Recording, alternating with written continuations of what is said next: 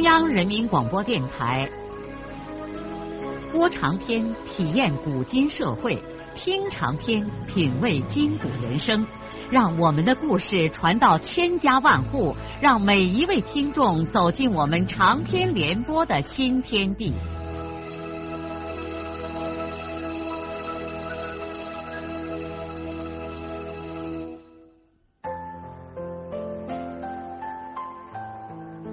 听众朋友，请继续欣赏荣获茅盾文学奖的、由中国文联出版社出版的路遥的长篇小说《平凡的世界》，由李野墨演播。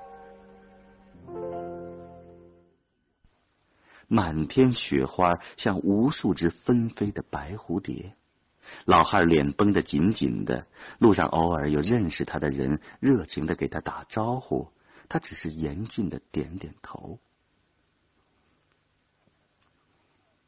他来到离地尾不远地方的一个小山沟里，在马路旁边瞅了个向阳的小山坡，用小铁铲子在土挨根底下掘了个小洞，把那个小木匣子放了进去，然后用土掩埋起来，并且像真正的坟墓一样弄起了一个小土包。殡葬全部结束之后。老汉蹲在这个小土包旁边，又抽起了旱烟。雪花悄无声息的降落着，天地间一片寂静。他的双肩和栽绒棉帽很快的白了。他痴呆呆的望着对面白皑皑的雪山和不远处的一大片建筑物，一缕缕的白烟从嘴里喷出来。在头顶上的雪花间缭绕，徐国强老汉突然感到这个世界是空落落的，许多昨天还记忆犹新的事情，好像一下子变得很遥远了。这个时候，他并不感到生命短促，反而觉得他活得太长久了。毫无疑问。老黑猫的死对徐国强老汉的打击是沉重的，只有他自己才能体验到这件事情的严酷性。他也并不指望别人理解他，包括他家里的人。几天来，他的情绪一直很灰，他不愿意给别人叙说他的不幸。要是说出来，他为一只死去的猫而悲伤。也许别人会笑掉牙的。只是在星期天的饭桌上，艾云突然提念说：“这几天怎么不见猫呢？”猫已经死了，死了。也是的，这猫也太老了。艾云清淡的说了一句，然后便去盛汤。小霞只顾低着头吃饭，福军一边吃一边和旁边的一位干部说话，谁也没有再说起这只死去了的生灵。徐国强老汉勉勉强强的吃了一碗米饭，连汤也没喝，就回到了自己的房间。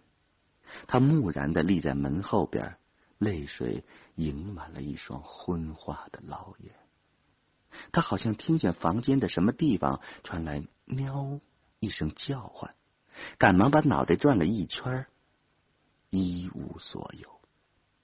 是他的耳朵产生了错觉。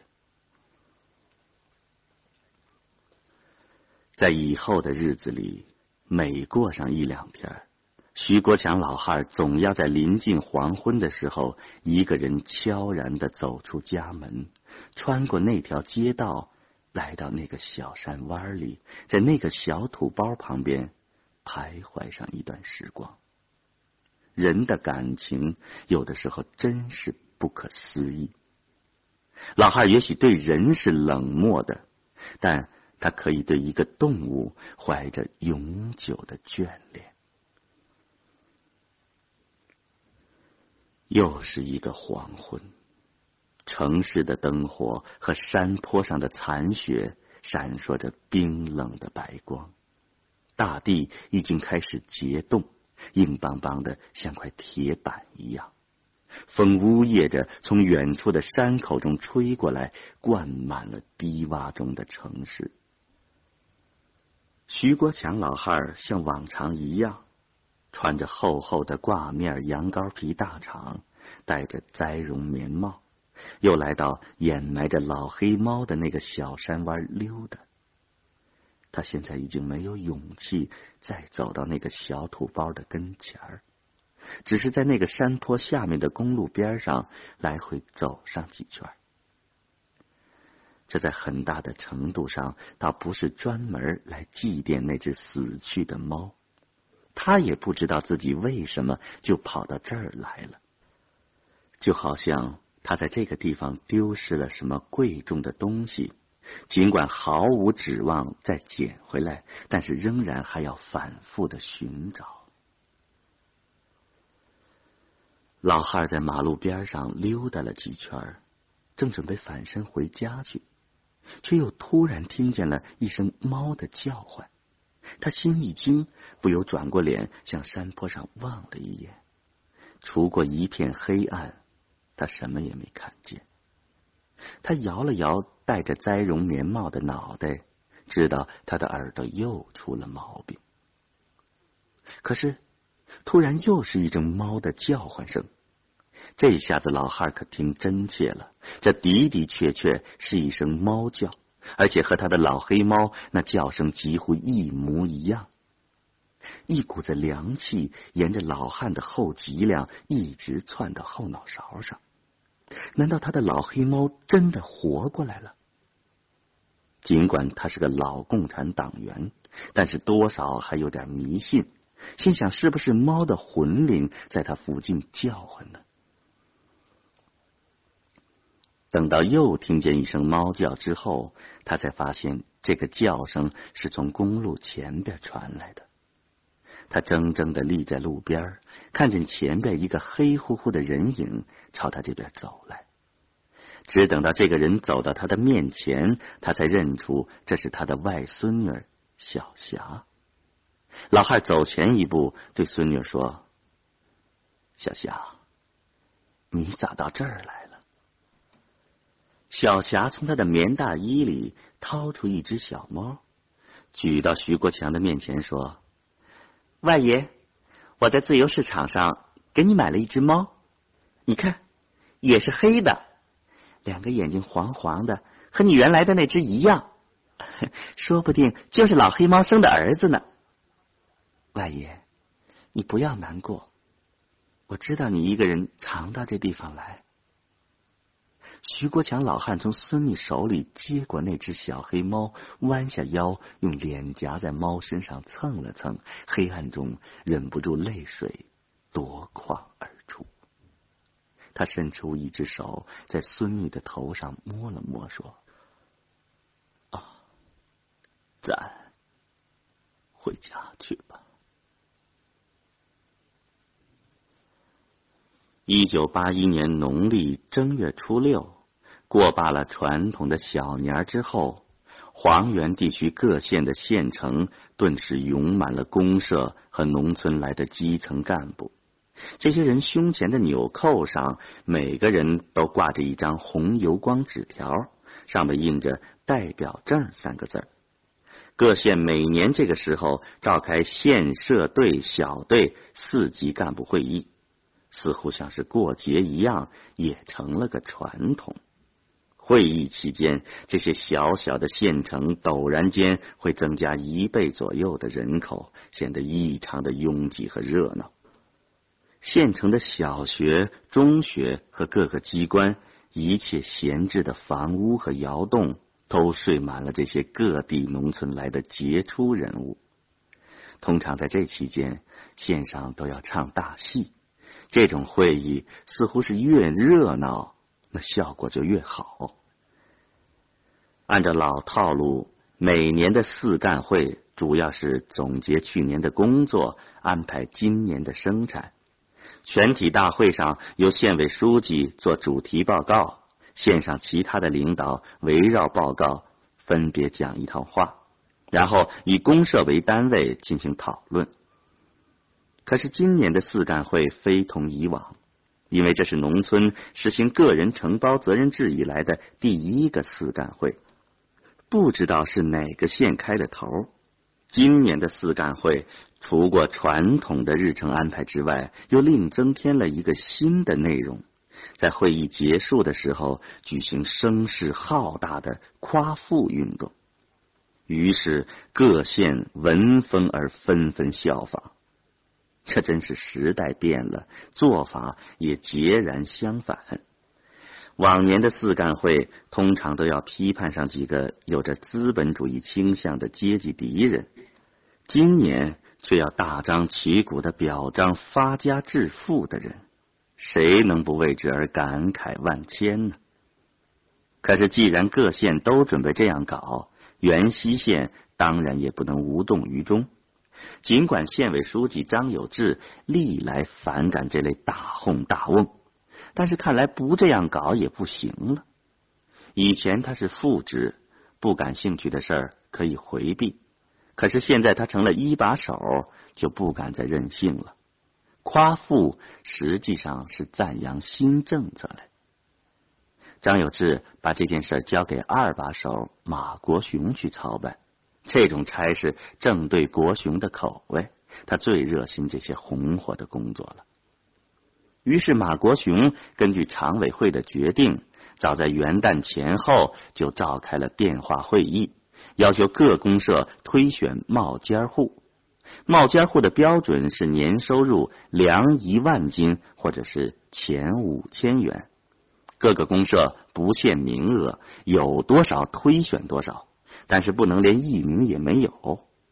冒尖户除过在春节之后的四干会上披红挂花游街之外，每户还要奖励非人牌缝纫机一架。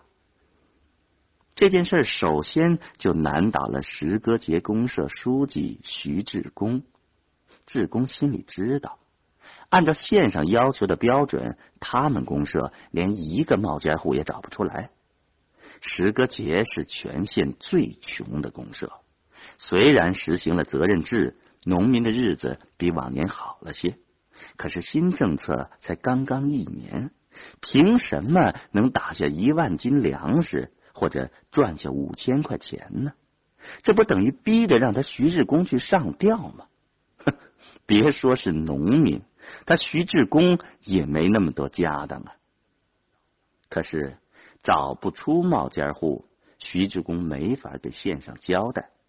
再说了，没个冒尖户，他徐志功又有什么脸面去参加四干会呢？找不出来也得找。找不出来，就说明你徐志功没把工作做好。他把副手刘根民找来，发愁的和根民商量，到哪儿去找个冒尖户呢？两个人扳着手指头，一个村子一个村子的往过数，结果还是找不出来一个。徐志功突然手在大腿上拍了一巴掌，说：“哎！”我好像听说双水村的金富弄了不少钱，兴许这小子能够上标准来。刘根民淡淡的一笑，对兴奋的主任说：“ 据有人传说，他的钱不是正路上来的。去他妈的！不管是偷的还是抢的，只要是凑够五千块钱就行了。”嗯，这样。怕不行吧？再说，如果这小子真是用不正当的手段弄来的钱，他也不会给你说他有那么多。那那咱们怎么办呢？徐志功有点束手无策了。可是刘根民又能有什么办法呢？徐志功抄着手在地上走了两圈，又来了灵感。哎！你那同学孙少安怎么样啊？这小子开了烧砖窑，说不定赚下不少钱呢。啊可据我所知，少安也没赚下那么多的钱呢。嗨，这样吧，不管怎么说，咱们俩先一块到双水村去看看。刘根民也和徐志功一样急。找不出来个冒尖户，县上不会饶了你十个节公社的。根民只好和徐志公一个人骑上了一辆自行车，到双水村去找孙少安，看看能不能把孙少安凑合成个冒尖户。两位公社领导在烧砖窑的土场子上找到了满脸烟灰的孙少安。少安听他们说明了来意之后，惊讶的说：“哎呀，你们也不想想，我就这么个排场，怎么可能赚下那么多钱呢？”徐志公诱导说：“哎，你甭轻看这事儿，当了冒尖户，不光到县城披红挂花扬一回名。”还奖给一台缝纫机呢。孙少安无可奈何的说：“可可我没资格去光荣啊，把我的骨头卖了，怕也凑不够那么多钱。”徐志公的嘴一撇，给刘根民挤了一下眼睛：“嗨，这就看怎么算账了。走走走走，咱们先回你家去再说。”少安引着他们俩回到家里。徐志公一进院子，就指着少安的三孔新窑洞说：“哎，这不是个冒尖户，是个啥？”秀莲一看两个公社领导上了门，赶忙洗手做饭。徐志公立刻就发明了一种新式的算账法，他把孙少安的现金、粮食、窑洞和家里的东西通通的折了价，打在一起估算。后来又加上了现存的砖、砖坯和烧砖窑，可是尽管这样挖空心思算了一通，还是凑不够五千块钱。这个时候，在锅台上擀面的秀莲插嘴说：“把我爸家的算上，大概就够了吧？”他听说能讲一台缝纫机，就一心的想当这个冒尖户。因为他早就梦想着能有一台缝纫机。陷入困境的徐志公高兴的说：“哎，对呀！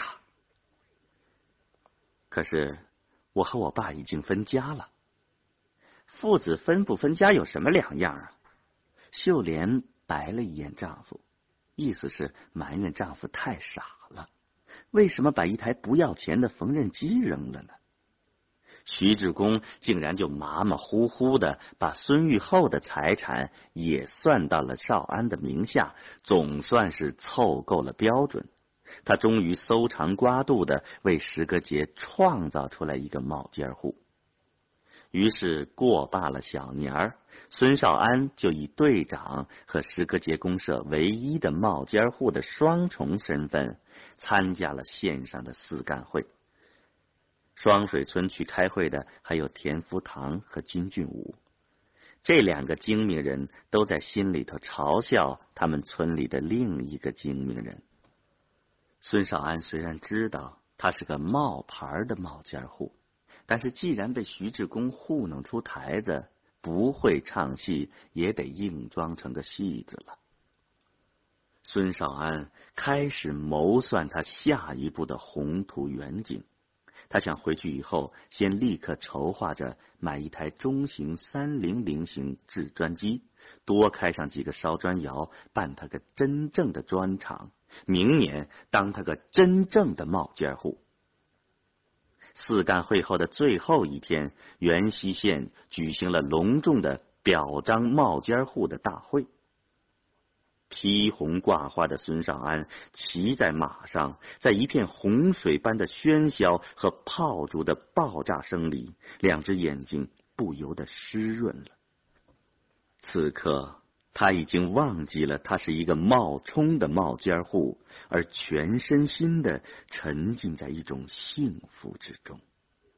自从降生到这个世界上，他第一次感到了作为人的尊贵。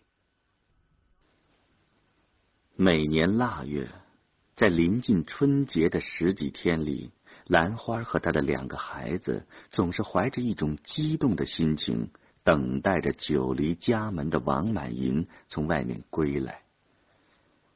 外出逛世界的王满银，一年之中很少踏进家门。但他像任何一个中国人一样，每年春节还是要回家来过年的。当然了，过罢春节后不久，他就屁股一拍，又四方云游去了。他在外面算是做生意，至于生意赔了还是赚了，没有多少人知道。东拉河一条沟里的几个村庄，这王满银倒也算上个人物。对于一辈子安身立命于土地的农民来说，敢出去逛门外的人都属于有能耐的家伙。不管怎么说，这个逛鬼总算还是有点人味儿。每年春节回来，也知道给两个孩子买身衣裳，或者是给孩子带点外面的新鲜玩意儿。对于孩子来说，父亲永远是父亲，他们想念父亲，热爱父亲，盼望着父亲回到他们的身边来。猫蛋和狗蛋天天等着过年。人家的孩子盼过年是为了吃好的、穿好的，为了红火热闹。他们盼过年还有另外的向往，那就是能和自己的父亲一块待几天。这对于缺乏父爱的孩子来说，比吃好穿好和红火热闹都更重要啊！孩子们渐渐的也明白了，最苦的是母。亲，父亲一年不在家，母亲既要忙家里的事儿，还要到山里去耕种。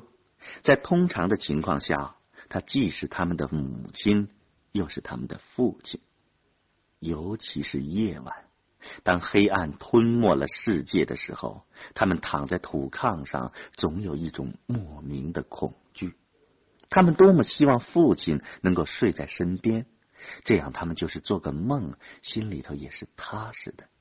现在，他们只能像小鸟一样依偎在母亲的翅膀下。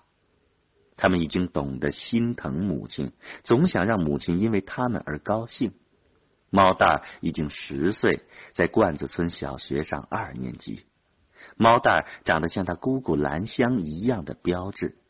母亲原来不准备让猫蛋儿上学，因为家里头缺少帮手。猫蛋儿已经可以给大人行长地短，尤其是责任制一开始，许多上学的孩子都回家来了，说明上学在农村已经不时尚了。是啊，上了几年学，还不是回来劳动吗？他二舅都读完了高中，现在不是也不得不到黄原去打短工吗？是大舅硬劝说他母亲让他上学的。猫蛋上了学就知道要当个好学生。他上课为了让老师表扬，坐得端端正正，把腰板都挺疼了。因此，刚入学四个月就戴上了红领巾。母亲高兴的给猫蛋吃了三颗煮鸡蛋。弟弟狗蛋已经八岁，还没有去上学。整天跟妈妈到山里头拾柴、打猪草，已经负担起了男子汉的责任。老天爷总是长眼睛的，他能够看见人世间的苦难，让这两个孩子给不幸的母亲带来莫大的安慰。可是作为一个女人，兰花的日子过得太凄凉。除过担当父亲和母亲的双重责任，家里山里辛勤操劳之外，他一年当中得不到多少男人的父爱。